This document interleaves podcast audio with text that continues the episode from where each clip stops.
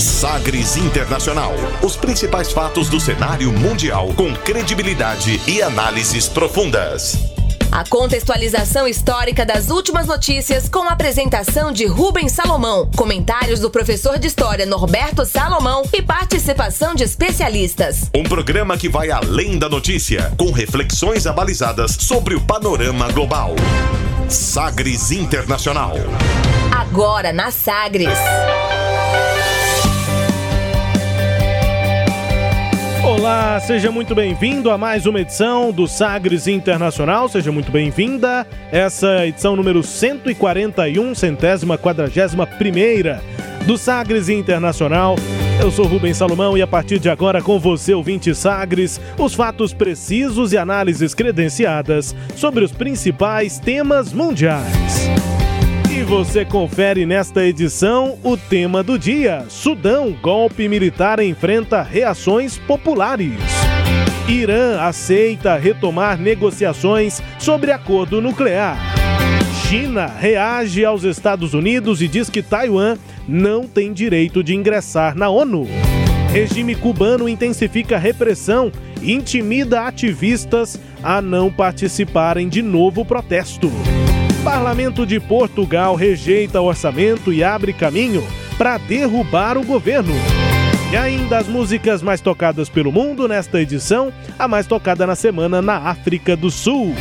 Estes e outros destaques aqui no Sagres Internacional, que já está no ar. Você conectado com o mundo. Mundo. O mundo conectado a você. Sagres Internacional. Como sempre, o programa conta com a produção, comentários do professor de História e Geopolítica, Norberto Salomão. Oi, professor, tudo bem? Olá, Rubens. Olá a todos aqueles que nos acompanham. Tudo bem, apenas a, a garganta, a voz um pouquinho né, complicada aqui pelas atividades, mas vocês vão suportando aí, vamos tentando. É, instrumento que usa muito. Pois é, demais. Ferramenta, na verdade. É, ferramenta. E, e outra coisa, viu, Rubens, que eu queria pedir a sua licença, também Sim. daqueles que nos acompanham, para prestar uma homenagem, né, última aí ao Cunha Filho, Sem dúvida. que infelizmente faleceu aí essa semana, né? E de quem eu era fã, e acho que muitos também. Infelizmente, mais uma, uma perda lamentável, né? E, e, assim, irreparável. E que Deus possa ter lá um lugarzinho reservado para esse que deu tantas emoções para gente no futebol, para torcedores do Goiás, do Atlético, do Vila Nova, né? Ele fazia uma parceria também muito legal com o Adolfo Campos, que também já nos deixou. Sim. Então agora tá fazendo lá, né? Essa dupla vai brilhar lá em cima, né? Grande, E é isso. E grande. a família e aos amigos e a todos que possam ter os corações confortados aí. Mas lembrar que quando a gente deixa uma marca como Cunha e como tantos que já foram e deixaram, essas pessoas não vão embora. Apenas fisicamente né, é que elas deixam de existir nesse nosso plano. Mas deixa uma marca, são pessoas que serão sempre lembradas. É isso, é isso. Grande, eterno peito de aço Cunha Filho que nos deixou nesta semana. Nossas homenagens aqui também no Sagres Internacional. A gente começa o programa comigo aqui, Rubens Salomão, com o professor Norberto Salomão conferindo declaração de destaque nesta semana. Agora, as frases bem ou mal ditas por aí. Sim, pero la Abre aspas. Abre aspas nesta edição para o ministro de Relações Exteriores do Irã, Hossein Amirabdollahian ele que admitiu, portanto, a possibilidade de retomar conversas com os Estados Unidos, abre aspas, para o ministro de Relações Exteriores do Irã. ما قصد نداریم رفت و آمدهای آقای گروسی رو به ایران اه، هیجانیش کنیم و گره بزنیم به مسائل طبیعی که در همکاری بین تهران و اه، آژانس بین المللی انرژی اتمی وجود داره ما یه توافق کلی داریم که بین آژانس و سازمان انرژی اتمی جمهوری اسلامی ایران شکل می‌گیره توافق میشه تاریخ توافق میشه برای سفر آقای دکتر اسلامی نزد آژانس و بالعکس سفر آقای گروسی به تهران. Foi que disse? Aí o primeiro-ministro, né? O ministro de Relações Exteriores, não, primeiro-ministro. Ministro. E- não, esse é o ministro. Ah, esse é o ministro. Esse é o ministro. E ele é o Hossein, eu vou tentar. Amirabdollahian. é o nome dele. Hossein Amirabdo Lahian. É um nome só, esse segundo nome é uma coisa só. Eu dividi para ver se dá para falar. E aí o que, que ele dizia numa declaração desta semana? E aí o vice-ministro é que deu a oficialização dessas Isso. negociações. Mas o que é que o ministro disse foi quem a gente ouviu, essa é a voz dele, do Hossein, abre aspas. Eu pessoalmente acredito que se o senhor Biden é sério, ele deve nos mostrar, ele deve mostrar isso para nós para que possamos acreditar que os americanos estão realmente sérios sobre suspender as sanções, fecha aspas, disse o ministro. E aí nesta semana é o nosso abre aspas, o vice-ministro de Relações Exteriores, Ali Bagheri, disse o seguinte, abre aspas, concordamos em iniciar as negociações antes do final de novembro. A data deve ser anunciada na próxima semana. Tive uma conversa séria e construtiva com Henrique Mora sobre os elementos essenciais de uma boa negociação. Fecha aspas. Esse é o vice-ministro de Relações Exteriores, uhum. Ali Bagheri. O Irã, então, ele publicou isso no Twitter e o Irã concordou, professor, em retomar as negociações sobre seu programa nuclear com as potências mundiais. Foi o que informou o Ali Bagheri nas redes sociais. A declaração foi dada depois de um encontro dele, que é o negociador-chefe da República Islâmica do Irã, sobre a questão nuclear com mediadores da União Europeia em Bruxelas. O que é que isso significa? E por que é que essa declaração, as duas, né? A do Isso. ministro e a do vice-ministro, principalmente a do vice-ministro, porque elas vieram parar aqui no abre aspas, professor. Pois é, né, Rubens? Então você veja que a, a, a... Vamos ver se é verdade isso, né? Porque no dia 14 de julho ele já tinha iniciado negociações. Aí a coisa foi enrolando e tal, e não chegou a muita coisa. Deixa eu só fazer um históricozinho rápido aqui pra Bora gente lá. lembrar algumas coisas. Sim. É bom lembrar que o Irã até 79, até 1979, o Irã era governado pela família Parlev, o Shah Mohammed Reza Parlev, que era pró-Estados Unidos. Em 79, nós tivemos a Revolução Islâmica no Irã, que levou xiitas ao poder. Até então, o governo era sunita, uma minoria sunita que governava o Irã, Irã de maioria xiita. Xiita sempre aquele grupo, do ponto de vista religioso, mais ortodoxo, mais radical, né? Então, em 79, cai o governo do Shah Reza Parlev, que era pró-Estados Unidos, e assume o governo dos ayatolás, né? o Ayatollah Khomeini. Ruhollah Khomeini é quem assume em 79. Agora, a questão é que até 79, Rubens, o, os governos norte-americanos apoiavam o programa nuclear iraquiano, ou perdão, iraniano, né? O governo do Gerald Ford, Gerald Ford que foi o vice-presidente do Richard Nixon, né? O Richard Nixon, para não sofrer o impeachment, porque ele espionou o partido opositor, o Partido Democrata, durante as eleições nos Estados Unidos. Para não sofrer o impeachment, o Richard Nixon nego, é, renunciou. E quem assumiu no lugar dele foi o Gerald Ford. Então, a partir do Gerald Ford, ali, 75 e tal, uh, os Estados Unidos começaram a apoiar o programa nuclear iraquiano a pretexto de ser um programa é, de energia nuclear para paz, com fins pacifistas e tudo. Pelo menos esse era o discurso, né? Só que não, a gente sabe que não era, né? Porque o Irã, naquele, naquela altura, o governo iraniano, era aliado dos Estados Unidos. Pois bem, o tempo passou. É, na, só para você ter uma ideia, na época do, do, do Gerald Ford, como é que esse pessoal é antigo, Rubens, e todos aqueles que nos acompanham, né? Na época que o Gerald Ford iniciou esse programa de apoio a, ao Irã, né, no seu programa nuclear, o chefe de gabinete da Casa Branca era Dick Cheney o secretário de defesa dos Estados Unidos na época era Donald Rumsfeld, que são os caras que estão na política aí ainda, né? E aí depois, quando veio o governo Bush, o, Bush filho, o Cheney era o vice-presidente e o Rumsfeld era o secretário de defesa. Coincidentemente. Agora, olha a mudança de posição. Aí teve o 11 de setembro, 2001. Aí veio a questão do eixo do mal. E aí eles invadiram o Afeganistão e depois invadiram o Iraque. Adivinha uhum. quem era o próximo na lista? Claro. O Irã, né? Mas para evitar um problema maior na região, os Estados Unidos refluiu dessa, dessa sua ideia, né? Não vai ter a invasão ao Irã, o que eu, que eu acho que foi bem, bem melhor, né? Porque isso poderia gerar um, um grande conflito internacional sem precedentes. E aí depois, né, o, o, o Irã, com Ahmadinejad, primeiro-ministro Ahmadinejad, é, fez um entendimento muito interessante com o Brasil do Lula. E, curiosamente, com o governo da, da Turquia, do Recep Tayyip Erdogan.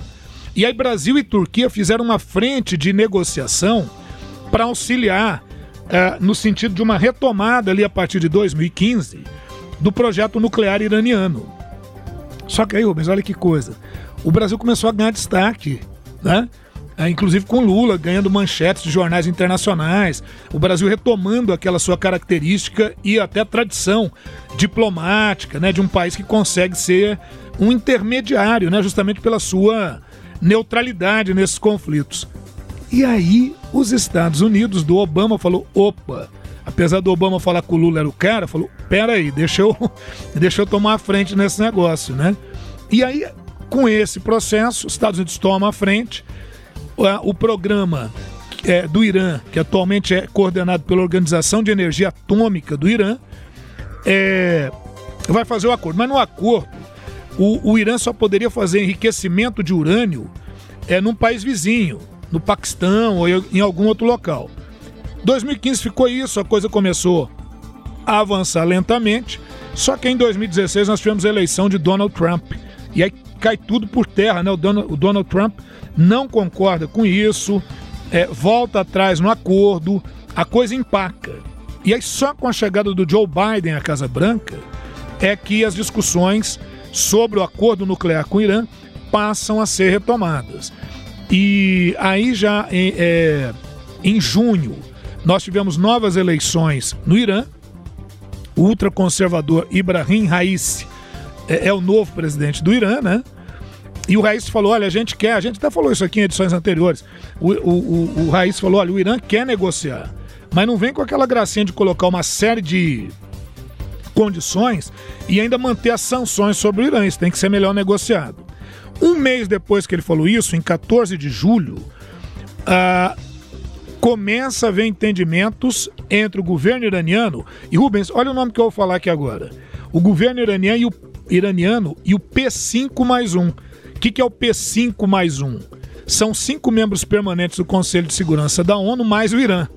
Mas ele também pode ser chamado de E3 mais 3. Né? que seriam os três membros, uh, os três estados ocidentais, mais os dois da, da União Europeia, mais o Irã. Uh, ou pode ser os três da União Europeia mais os três. Assim, assim vai. Então, P5 mais um, que vão ser Estados Unidos, França, Rússia, China, Reino Unido Irã. Aí o Brasil, Norberto, e a Turquia? Não, eles entraram como mediadores. O Brasil e a Turquia tiveram sim participação naquele acordo lá de 2015 que depois foi derrubado pelo Donald Trump e agora retomado com o Joe Biden. É por isso que a gente está falando. Será que é verdade? Foi agora no dia 27 de outubro que o vice-ministro das Relações Exteriores, o Ali Bagheri, declarou que o seu país concordou em retomar negociações sobre o, pro, o programa nuclear com as potências mundiais. Essa declaração, Rubens, foi dada depois do encontro do Bagheri, que é o negociador-chefe da República Islâmica do Irã, sobre essa questão lá com a União Europeia em Bruxelas. Por isso que a gente está dizendo, vamos aguardar. É uma declaração, será que isso será retomado mesmo? É isso, vamos ficar na expectativa aí. É a dúvida e a gente segue acompanhando, claro, são cenas dos próximos capítulos aqui no Sagres Internacional, com nosso quadro Abre aspas, tempo também para o tema do dia. Navegando pelos mares da informação. Sagres Internacional.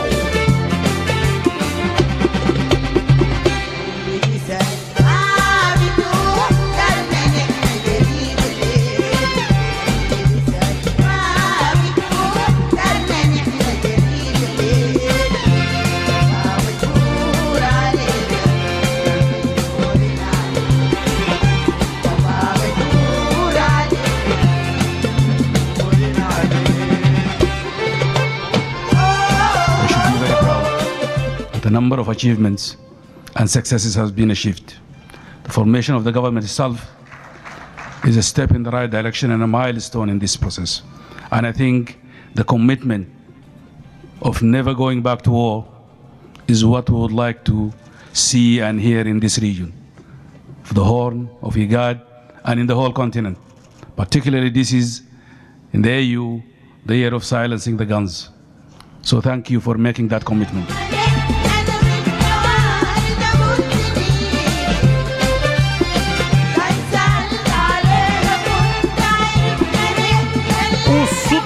O tema do dia nesta edição 141 do Sagres Internacional. A gente começa ouvindo aí música do Al Balabio. Seria uma tradução, uh, os Rouxinóis porque é um grupo, são três irmãs de origem núbia, no Sudão, é, a Amal, a Hadia e a Hayat Talsam, as três irmãs Talsam, que fazem esse grupo que é um, hoje um dos, das bandas mais populares do país, já há alguns anos. E essa música é na tradução, não vou me arriscar a falar aqui ah. o nome original, mas na tradução seria Aqueles que perguntam não se perdem. É aquela armadilha para quem faz locução, né? Sem dúvida.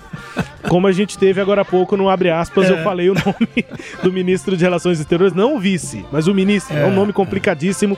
Aqui então resolvi traduzir. E eu achei bonito o nome da música, professor. Aqueles que perguntam não se perdem. Boa. Faz todo sentido, Boa. né? Isso. Música dessa, desse grupo, dessa banda, Três Irmãs, da família Tarsam, uh, os Rouxinóis. Al-Balabio. E aí, professor, a gente ouviu né, a fala aí, os, a, a voz do uh, primeiro-ministro, né?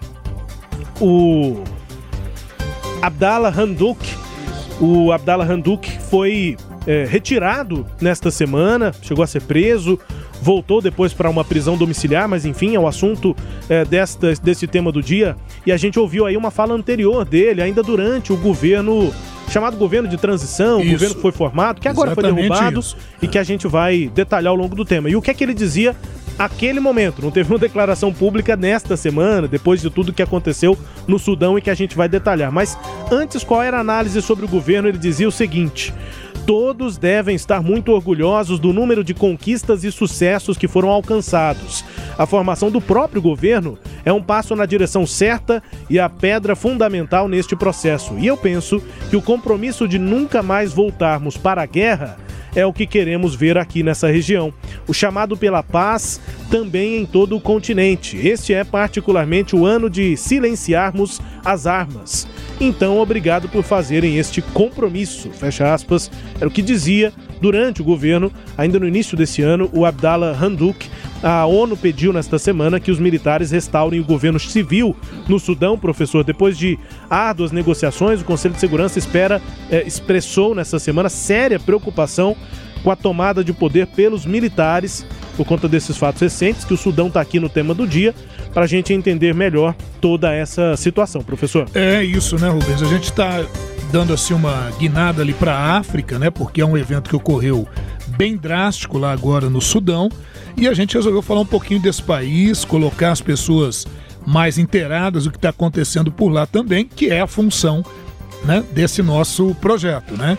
Que não só fala as notícias internacionais e tudo, mas a gente fala qual, que lugar que é esse, de onde é que é, a gente tem um monte é. de coisa para falar aqui. Nós vamos chegar, claro, nesses últimos fatos, no que aconteceu, Sim. mas é sempre muito importante, a gente cumpre aqui essa função. Professor, vamos lá fazer aqui um retrospecto sobre o histórico dessa região. Isso. O Rubens, na antiguidade, na idade antiga lá, né? Ah, o norte do Sudão era conhecido como Núbia. Então é a antiga Núbia, né? Eu estou dizendo norte do Sudão, mas o norte do Sudão está ao sul do Egito, uhum. né? Ah, essa região foi dominada algumas vezes pelo Egito Antigo, havia guerras entre eles, às vezes acordos de paz e tudo, mas o Egito teve uma influência muito profunda ali. Tanto é que na Núbia nós vamos ter os faraós negros. Chegamos a falar disso em outra oportunidade aqui. Esses faraós negros. Ah, ah, inclusive construíram pirâmides. Você tem pirâmides ali naquelas regiões, mostrando esse período da civilização cuxita, né? o reino Cush, é, que vai é, se organizar ali entre 2000 a.C. até 300 depois de Cristo, né? E com o declínio dos cuxitas, por volta ali do século V depois de Cristo, houve o avanço do cristianismo naquela região, principalmente na área ao sul do atual Sudão, que hoje é o Sudão do Sul, que a gente também vai evoluir aqui nessa, nessa nossa questão. Uhum.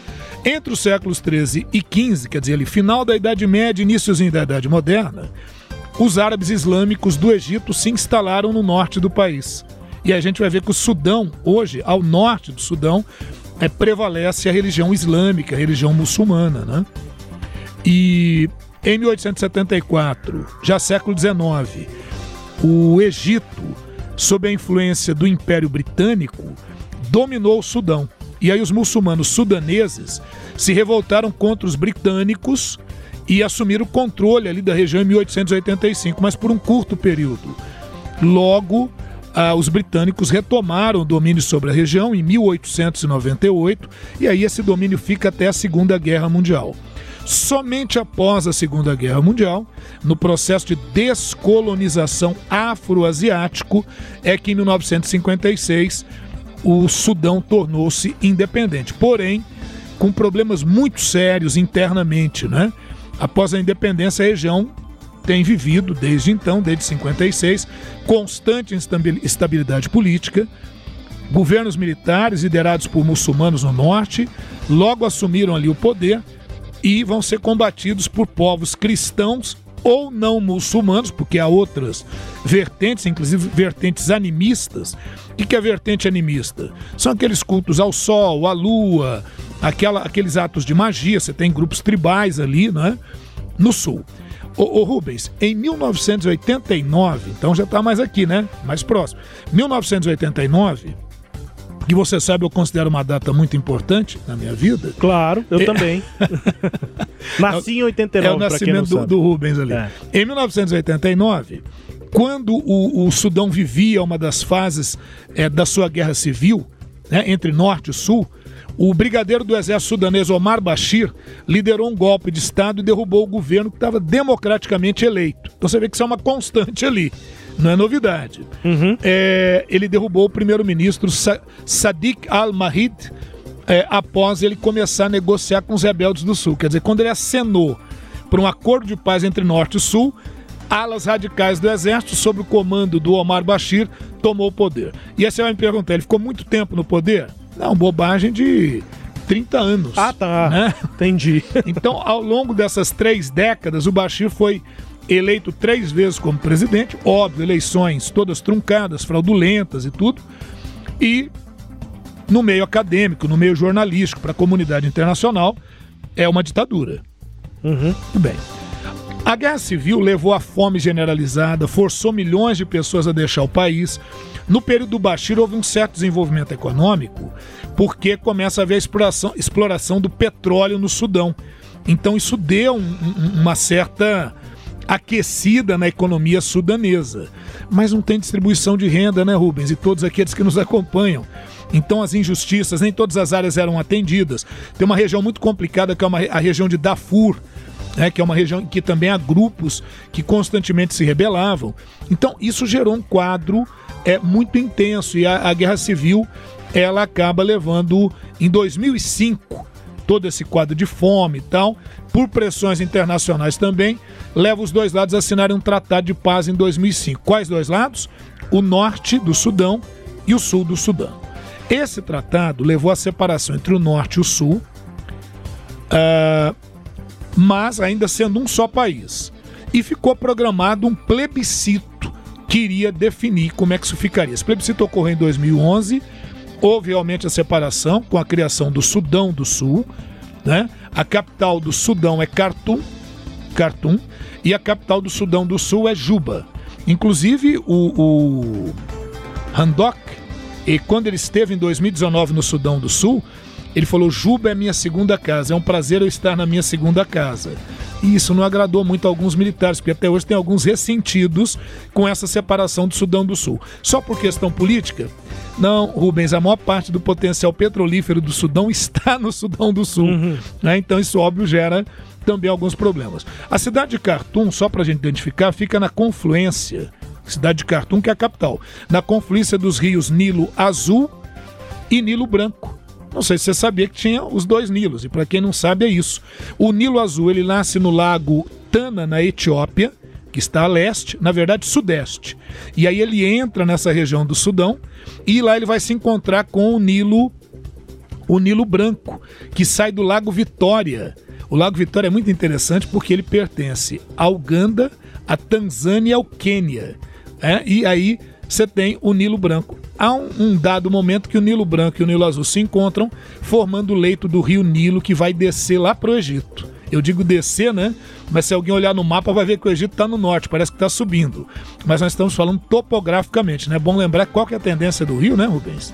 É ir descendo em direção ao mar. Sim, sim. É ir descendo em direção à Baixada até chegar lá no delta do Nilo e desembocar no mar Mediterrâneo. Aquela nossa velha aulinha de geografia, né, pra turma se inteirar. Agora, apesar do, do, do- de Khartoum ser a capital eh, do Sudão, ah, nós temos ali, frente a, a, a- a Khartoum, uma outra cidade chamada Omdurman.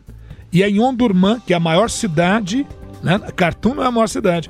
A maior cidade do Sudão, é Omdurman, onde fica a sede do poder legislativo sudanês, onde tem um comércio bem dinâmico e tal. Bom, o Tratado de Paz de 2005 estipulava que as duas regiões compartilhariam o poder e que seria feito, como eu disse, um plebiscito. Plebiscito vai sair em 2011. Mas antes disso, em março de 2009, o al-Bashir, o Omar al-Bashir, se tornou o primeiro presidente em exercício a ser indiciado na Corte Penal Internacional, que julga crimes contra a humanidade. Por quê? Porque ah, em Darfur você tem grupos, Rubens, que não são ah, muçulmanos, são grupos não muçulmanos. E Darfur fica meio esquecida pelo governo. Então eles começaram a se manifestar. E aí o que, que aconteceu? O governo, para não ficar mal internacionalmente, o governo do Omar Bashir começou a favorecer a atuação de grupos milicianos, que a gente chama de Jawawid. Esse nome Jawawid, ele pode ter a, tradução assim de guerreiros, pode ter a tradução de espírito de cavalo, né? Se der assim de um espírito forte, de um espírito né, que vai para a luta, para a guerra, ou pode ser só mesmo horda de milicianos, que foi o caso aqui. Então, uma crítica muito grande a esse grupo Jawid, por quê? Muito estupro de mulheres da região de Darfur, morte de crianças, é, é, violências terríveis co- cometidas, inclusive caracterizado como genocídio. Né? E o, o, o, o Omar al-Bashir apoiando esse processo. né? Discretamente, mas apoiando. Então, isso não adiantou. Ele, ele foi denunciado, né? Em 2008, o Ministério Público Internacional o denunciou. Em 2009, a prisão dele foi decretada, mas, claro, ele era o governante, não vai ser preso. Tá? Ah, em 2011, o plebiscito foi feito, houve a separação, né? Em julho de 2011 foi criado o Sudão do Sul, capital Juba, mas as tensões continuaram porque há disputas de fronteira entre os dois países ainda. Né? Pouco depois dessa criação do Sudão do Sul, a gente vai ter um outro conflito separatista. Explodiu em Kordofan. Kordofan. Kordofan é uma província rebelde que quer se tornar independente, assim como o Sudão do Sul se tornou. Então, durante a luta do Sudão do Sul, Kordofan foi aliado do Sudão do Sul. Só que agora o Sudão do Sul concedeu a independência e Kordofan não. Então Kordofan vai ser uma província rebelde desde 2011, 2012 para cá. E aí, Rubens, vai ter assim muito ataque, muito assassinato, né, nessa área. Aí, Rubens, olha que louco, no dia 16 de março de 2012, nos Estados Unidos, em Washington, houve uma manifestação organizada pela National Association for the Advancement of Colored People, que assim traduzindo seria Associação Nacional para o Progresso de Pessoas de Cor. Aí tem gente que vai falar: o que, que é isso? Esse trem nunca ouvi falar. Pois é, nunca ouviu falar. Mas isso existe desde 1905. É considerado uma das primeiras entidades na luta por direitos civis ah, e que teve o apoio de alguns grupos de intelectuais brancos. né? Então, afro-americanos e brancos nessa organização. Eles se formaram em 1905, olha que louco, comemorando o aniversário de 100 anos de Abraham Lincoln né, o centenário do Abraham Lincoln, que é ninguém mais, ninguém menos que o presidente dos Estados Unidos, que aboliu a escravidão nos Estados Unidos, do Partido Republicano, um branco, portanto, e lá em Nova York surgiu esse grupo. Pois é, essa associação, que tem esse histórico aí que eu quis fazer para não ficar em aberto, é em frente à embaixada do Sudão em Washington fez um protesto criticando as ações do Omar Bashir, a atuação ali na, na região de Kordofan e tal. E aí, no meio de tudo isso, o curioso é que nesse protesto estavam o ator e diretor de cinema George Clooney e o seu pai Nick, e outros caras também famosos, conhecidos. E eles participando ativamente da, manifes- da manifestação. E aí eles são presos. Porque, segundo as autoridades policiais, eles invadiram o espaço da área restrita da Embaixada do Sudão. Então, o, o Clooney e o pai dele, o Nick, foram algemados e presos, colocados dentro de uma van do serviço secreto e levados embora. 16 horas depois, eles foram soltos. O curioso é que o George Clooney, ele esteve no dia anterior, no dia 15, ah, numa cerimônia na Casa Branca. E uma cerimônia para recepcionar autoridades e tal. E lá ele conversou com o Barack Obama sobre essa questão grave do Sudão. Mas o Clooney tem a ver o que com isso? Ele é um ativista dessa causa. Ele tinha estado no Sudão naquela mesma semana e quando ele voltou e foi convidado para esse evento na Casa Branca, ele foi conversar ali com Obama, pedindo para o Obama interceder junto à China, porque a China apoiava a ditadura do Omar al-Bashir. Então, pedindo para os Estados Unidos inter, interferir e pressionar a China para retirar o apoio de um governo sanguinário e tal. Então, essa curiosidade. E aí, em abril de 2019, Rubens, o Bashir não tinha mais sustentabilidade no poder, foi deposto né, e condenado por corrupção em dezembro. E, e, e preso, mas preso lá na, na região. Como ele tem 77 anos de idade, ele não precisa ficar preso numa prisão comum, ele pode ficar em prisão mais reservada, que é o que acontece com ele. Né? Acontece que a, o Tribunal Penal Internacional está pedindo que ele seja entregue lá em Haia para ser julgado pelas atrocidades, pelos crimes contra a humanidade, por todo esse processo.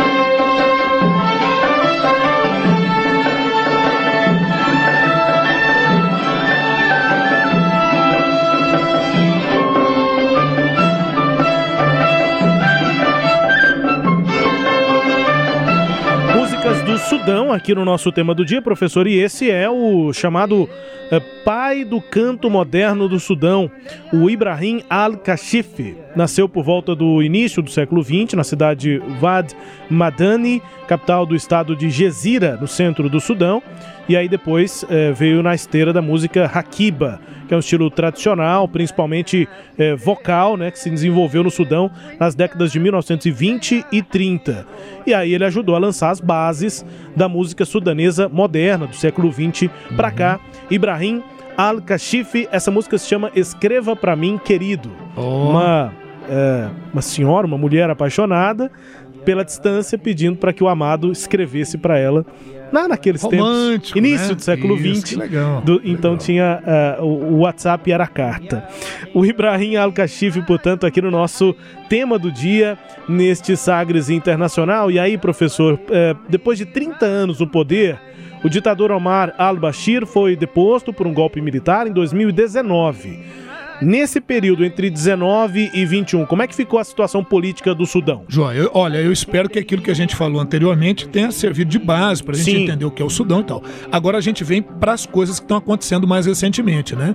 Então, em 2019, ele, ele foi deposto em abril e quatro meses após a queda do ditador Omar al-Bashir, foi criado um Conselho Soberano, que era formado por civis e militares, para supervisionar a transição do país para uma democracia houve a assinatura de um acordo em 17 de julho de 2019 que previa um período de três anos de transição para a formação de um conselho soberano conjunto de governo formado por cinco militares e seis civis, e com a liderança rotativa. Ora um militar, ora um civil e tal, né? O duro é que lá tem 80 partidos políticos, então você imagina como é que é fácil isso. A gente reclama dos 30 e poucos pois aqui, é. hein? As conversações sempre foram dificílimas, tensas, entre os próprios civis, entre civis e militares, e os detalhes para criar uma declaração constitucional, porque derrubou o governo, né? Não avançaram, não avançaram. Aí o governo interino, entre agosto de 2019 a 25 de outubro de 2021, foi comandado pelo Abdallah Handok, né? como primeiro-ministro, chefe de governo. E como chefe do Conselho Soberano, o general Abdel Fattah al-Burhan, né, que, é, que é o cara que deu o golpe agora. Uhum. Né? Civis e militares lá do Conselho frequentemente discordavam sobre o futuro do país, o ritmo da transição. Alguns queriam mais rápido, os militares queriam mais lento e tal. E o governo interino sofreu uma tentativa de golpe em 21 de setembro, coordenada por seguidores do ex-ditador, do Omar al-Bashir. Né? Mas foi sufocada. Aí, na raiz dessa tensão, viu, Rubens? Entre militares e civis está o destino do ditador deposto Omar al-Bashir, que ele é alvo de mandados de prisão do Tribunal Penal Internacional por crimes contra a humanidade. Os civis querem entregá-lo e os militares não. Até porque tem militar lá que participou de ações do período dele. Uhum. Né? O cara não chega pra, a general nos últimos dois anos. Tu tá na reta. Do dia pra noite. O cara era militar, ele cumpriu ordens. E aí? Né? Em agosto, o governo decidiu entregar o- a- ao Tribunal Penal Internacional em Haia o, o Omar al-Bashir. Mas o Conselho Militar não concordou com isso. Né? Ah, como ele tem 77 anos, ele tá- encontra-se preso em um reformatório e tal. A possibilidade de entre- entregar o, o Omar al-Bashir ao Tribunal Penal Internacional levou o governo interino a sofrer aquela tentativa em setembro de um golpe, mas eh, não conseguiu êxito. A ala militar, comandada aí pelo general Abdel Fattah al-Burhan, atribuía ao governo, os civis, né, o chefe de governo é civil, má gestão do país e exigia reformas da coalizão de forças da liberdade e mudança, como foi chamado o grupo que assumiu o governo. O governo, por outro lado, acusa os militares de abertamente tentarem tomar o poder à força, tentar um golpe, instigando agitações. E aí o país passa a enfrentar né, escassez de alimentos, tem o fechamento de um dos principais portos ali na região. O porto ali, viu, Rubens, é no Mar Vermelho, tá? Então, de um lado eu tenho o Sudão, à frente do Sudão, atravessando o Mar Vermelho, eu tenho a Arábia Saudita. Abaixo eu tenho a Etiópia, ali, Etiópia, Eritreia, tá? Só para localizar um pouquinho para quem nos acompanha. Uhum. Sim. No início de outubro, eu estou tentando falar mês a mês aqui, no início de outubro agora de 2021, uma multidão pró-militar se postou diante do Palácio Presidencial em Khartoum, iniciando ali uma agitação e tal, entendeu? Tipo assim, para dar um apoio pro pro Burhan, né, o Al-Burhan, que é o militar aqui. Lógico, tudo isso é articulado pelos militares. Rubens, você não imagina o que aconteceu, cara. Em reação, o povo foi às ruas, num número muito maior para dar, para dar apoio ao governo civil. Aí, quando tem essa situação no início de outubro, adivinha? O general Al-Burhan já prepara um golpezinho, né? Já tava um de olho. É de olho, né? O general é, Al-Burhan, ele deveria entregar a liderança desse Conselho Soberano a um civil, porque não é rotativo. Então o civil assumiria na próxima, nas próximas semanas. Ao invés disso, o que, que ele fez? No dia 25 de outubro, prendeu o Hamdok, prendeu os ministros do governo, é, prendeu membros civis do Conselho Soberano, decretou o estado de emergência, que é uma espécie de estado de sítio, né, em todo o país, e dissolveu o Conselho Soberano e o governo interino. E aí a gente chega nessa Babou. semana. É, não, e aí, olha bem, aquela perspectiva de eleições em 2023 Uhum. parece que babou, aquela transição parece que babou.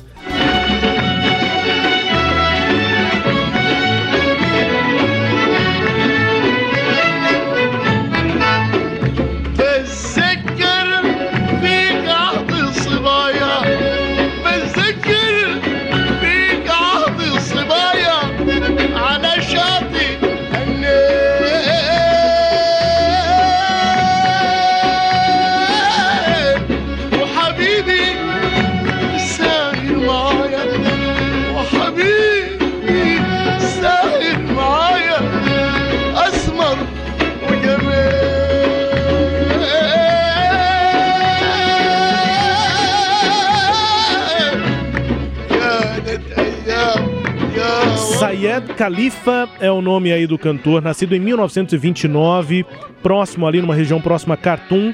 O Sayed Khalifa é um dos cantores e compositores mais célebres da chamada época de ouro da música do Sudão. Ele se tornou um dos primeiros cantores sudaneses a seguir uma educação musical sistematizada, porque dali para trás, é, no iniciozinho mesmo do século XX e antes disso, não tinha formação musical para esses cantores tradicionais mais populares do Sudão. Formação aí musical formal, né? isso, isso. E aí o Sayed Khalifa foi o primeiro, assim, bastante popular, que teve essa educação sistematizada, ao invés do método mais tradicional de ensinar ouvindo e repetindo. Era assim que eles aprendiam, assim que eles faziam Show música. E aí recebeu uma bolsa para estudar no renomado Instituto de Música Árabe do Cairo. Foi estudar lá em 1947, estava com 19 anos quando foi estudar. E aí o Sayed Khalifa é um dos nomes importantes da música do Sudão, eh, dessa chamada época de ouro, né? Primeira metade do século XX. Essa música se chama Minha Terra Natal, eh, do Sayed Khalifa, enfim. é, uma música bem interessante, bem emotiva em relação ao Sim. próprio Sudão.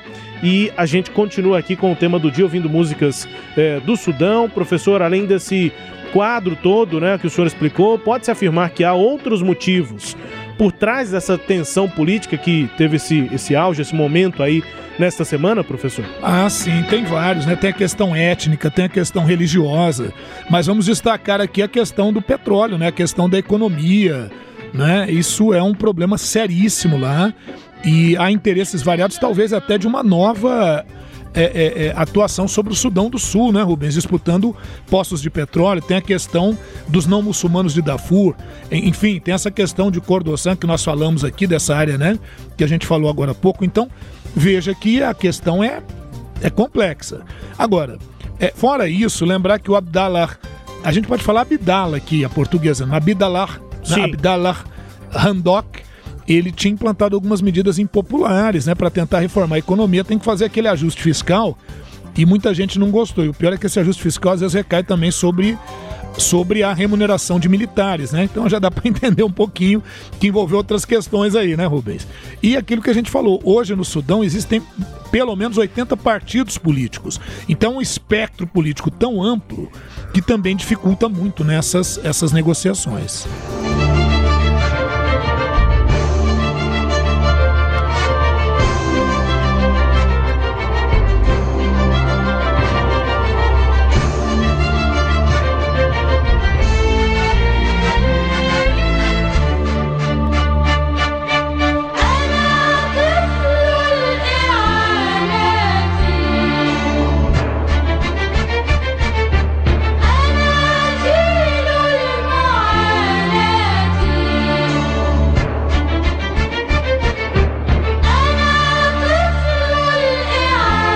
Já deu pra perceber que é uma composição, uma música já um pouco mais moderna, né? Um pouco mais recente. É, a música é da composição e construção do Mustafa ou Mustafa Sid Ahmed. O- a tradução seria Criança do Terceiro Mundo. E aí essas últimas duas músicas aqui do tema, professor, já são com uma pegada mais política. Nascido no estado de Gezira, no, no centro do Sudão, Mustafa Sid Ahmed é, outro dos mais ilustres cantores e compositores sudaneses, como outros artistas da época dele, é, foi um músico politicamente ativo e comprometido. Usou algumas das músicas para mais inspiradoras para abordar questões relacionadas ao país, a problemas, assim, dificuldades de justiça social, Sim. igualdade de direitos e a luta de compatriotas contra a ditadura. E essa música é bem interessante. Criança do Terceiro Mundo é a tradução do Mustafa Sid Ahmed. A próxima também é bem política para a gente encerrar o tema, mas enfim, É, e- professor. e dentro disso que você está falando, a questão da crise humanitária, né? O Pois Sudão é. tem mais de 2 milhões e meio de refugiados ali pela pelas regiões e outros lugares, em função de todas essas guerras e todo esse quadro que é bem complicado. E crianças e mulheres sofrem muito aí nesse processo. E, e essa tensão vai continuar, o que a gente viu nesses últimos dias, porque apesar do golpe militar, a população está protestando. Tem uma, uma questão assim social. no Tudo indica, é, tudo indica que sim, né, Rubens? Claro. Ah, apesar do general Abdel Fattah Abdelrahman Burhan, né? Burhan ter realizado o golpe, ter dissolvido o gabinete, ter fechado tudo e tal, ele alegou em discurso que as eleições para julho de 2023 estão garantidas. Agora, os setores populares não estão acreditando nisso e realmente não devem acreditar, muito menos os grupos de oposição, né? Tendo em vista o histórico do Sudão, no qual em várias oportunidades os militares tentaram ultrapassar o limite eh, e a população se mobilizou, foi para as ruas e causou problemas, a gente está vendo algo similar lá, então não é garantia que esse golpe ou que esse governo que está lá agora consiga se firmar.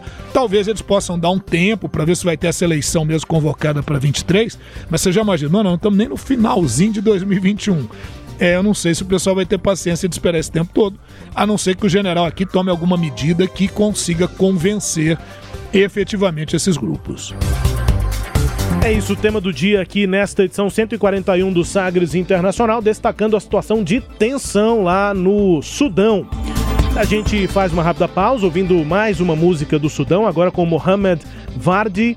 É, a carreira dele está intimamente ligada ao ativismo político, como esquerdista, membro do Partido Comunista, era rotineiramente preso, claro, preso, encarcerado, é, e as músicas por muitas vezes censuradas, marginalizadas. Em 1989, ele se tornou um dos primeiros artistas que foram forçados a ir para o exílio no Cairo depois do golpe militar islâmico, antes de retornar ao país. Ele voltou para o país em, no início dos anos 2000.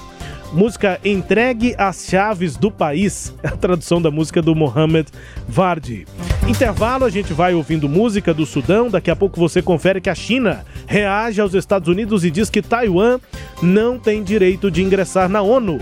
O regime cubano intensifica a repressão e intimida ativistas. O parlamento de Portugal rejeita o orçamento e abre caminho para derrubar o governo. São destaques aí do próximo bloco do Sagres Internacional, que volta já. لولاك ما سلمنا ترى سجدك سلمنا عقول لولاك ما سلمنا اللي بتضربنا الموجهة لصدورنا. برضو حقتنا سلمنا.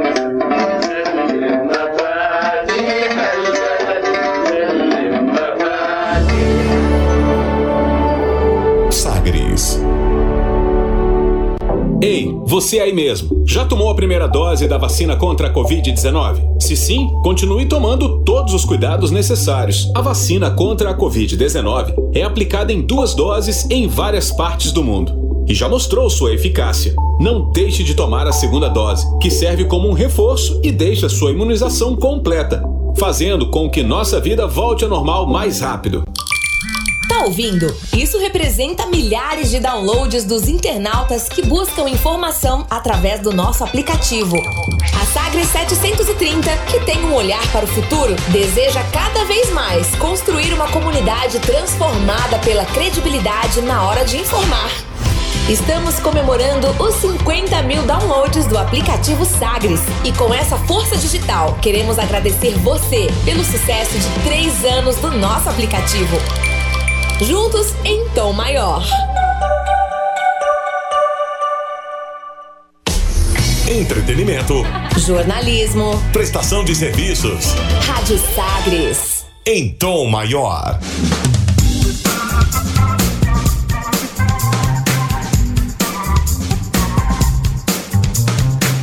Estamos de volta com o Sagres Internacional número 141. Comigo aqui Rubens Salomão, com o professor Norberto Salomão. E a partir de agora, para girar as informações pelo mundo. Velas ao mar. A gente começa aqui com as notícias e referente à China, né? A China reagiu aos Estados Unidos nesta semana, foi enfática ao afirmar que Taiwan não tem direito de ingressar na ONU. Taiwan é parte da China. É a, são as palavras né, usadas. O governo chinês considera Taiwan como parte de seu território. A gente já falou sobre isso aqui em várias edições.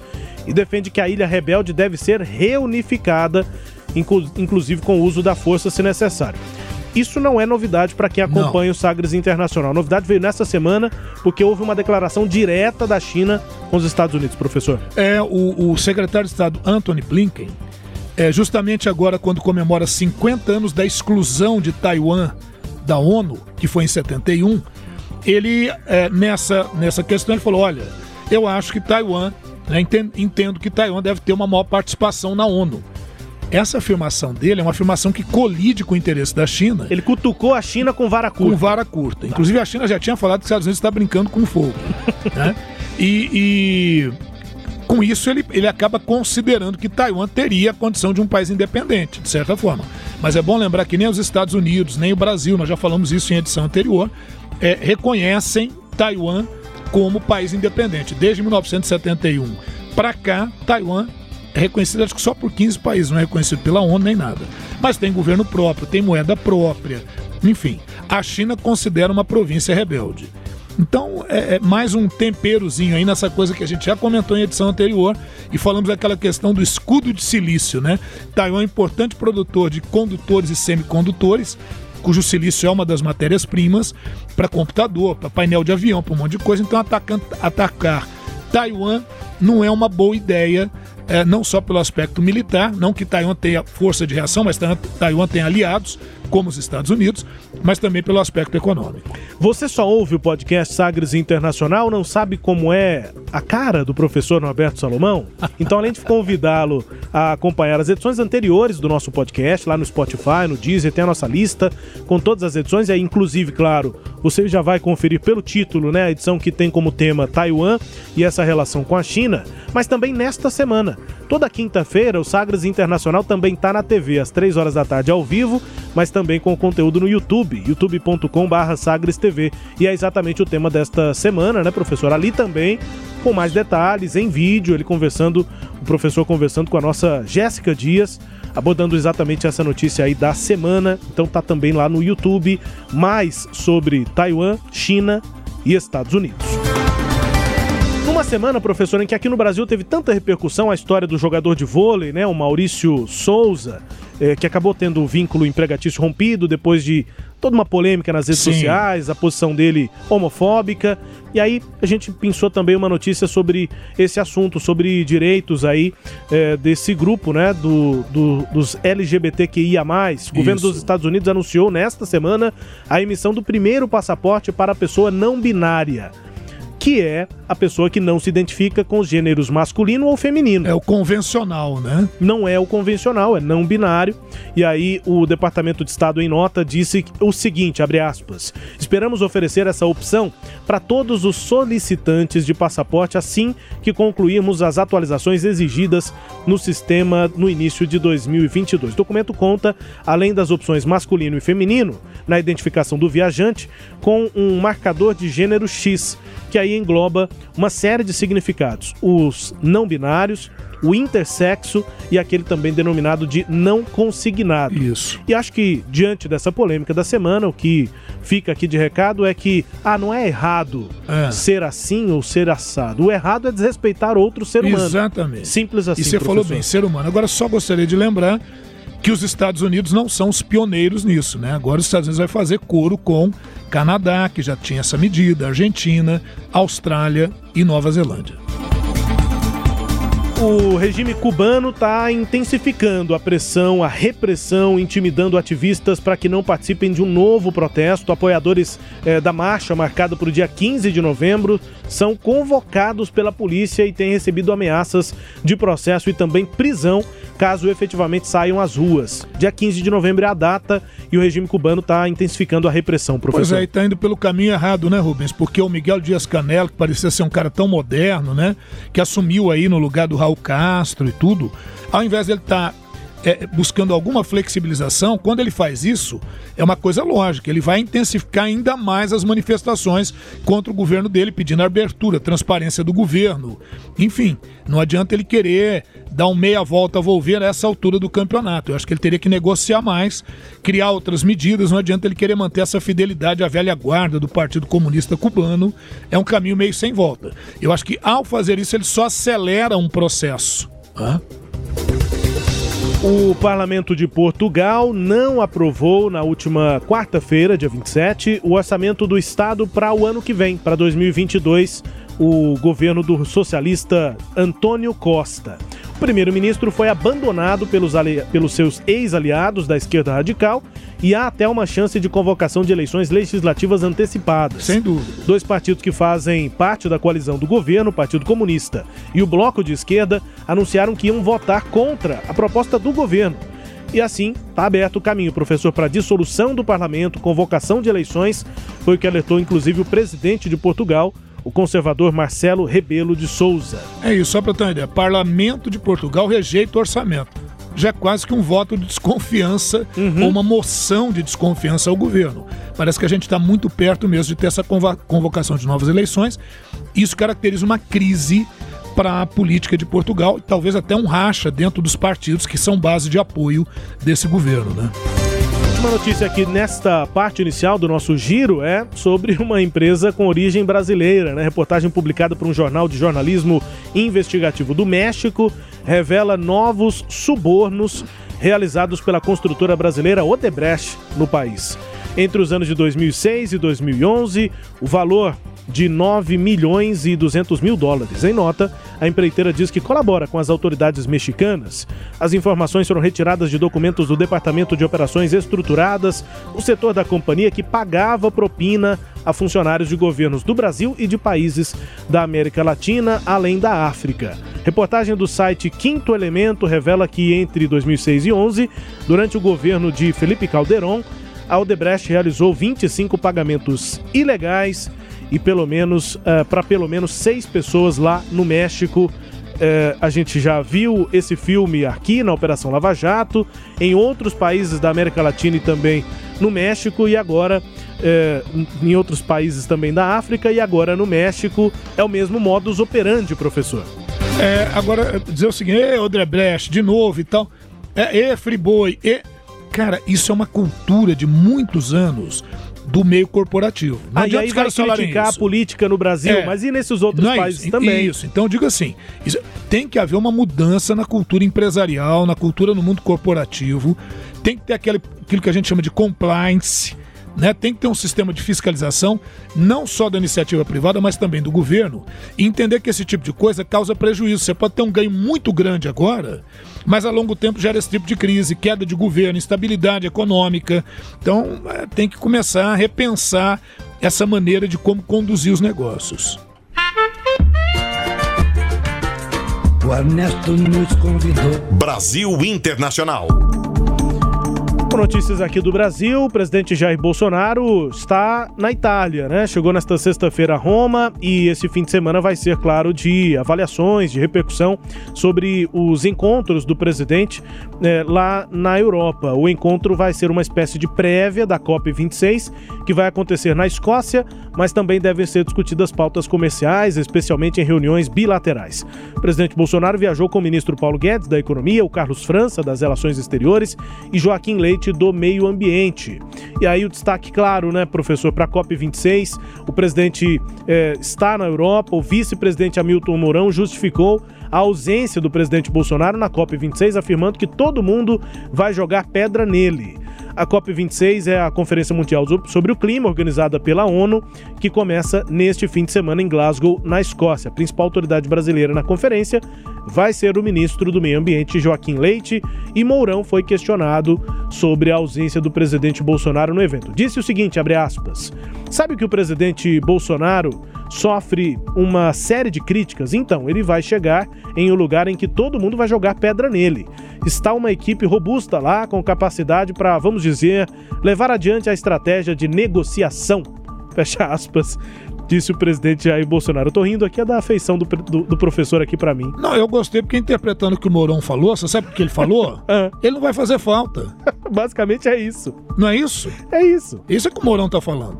Então, sei lá, cara. Agora, essa semana também, o Roberto Jefferson também já deu uma declaração falando que o Bolsonaro e a família dele já se viciou, você viu essa declaração dele? Se viciou em dinheiro público. E aí, os caras, as coisas vão desmanchando, vão diluindo. A minha preocupação é que nós ainda temos mais um ano de governo, gasolina quase 7,20, em alguns lugares já 7,20. Internacionalmente, somos alvos de piada. Vamos ver quando é que esse tipo de pesadelo pode acabar, né? Enfim. Chegando ao fim do Sagres Internacional número 141, com música bem tocada na África do Sul.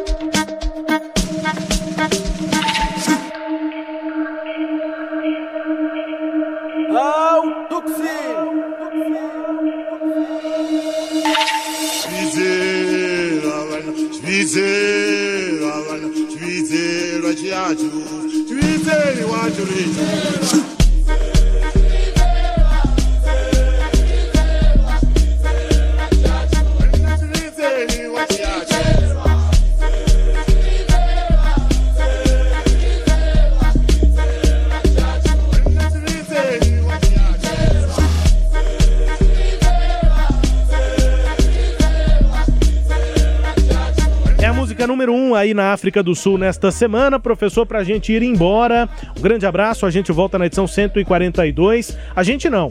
O professor volta com o Vinícius Tôndolo na apresentação e aí eu volto na outra, na 143. Sim. Até. Ex- excepcionalmente a participação do Vinícius. um abraço a todos, um grande agradecimento a todos aqueles que nos acompanham. Nos acompanhem também pelos tocadores de podcast, né? O Deezer, o, o, o SoundCloud, Spotify. Spotify e por aí vai.